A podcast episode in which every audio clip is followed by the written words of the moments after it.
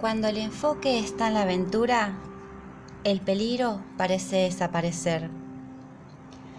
Ríos, piedras y jugar a no mojarse los pies, a no tropezarse con la misma piedra y a encontrar el sendero que te lleva.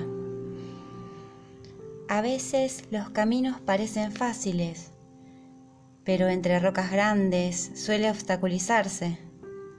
Ramas para treparse y barrancos parecen ser otras opciones, o quedarse sin llegar a la meta.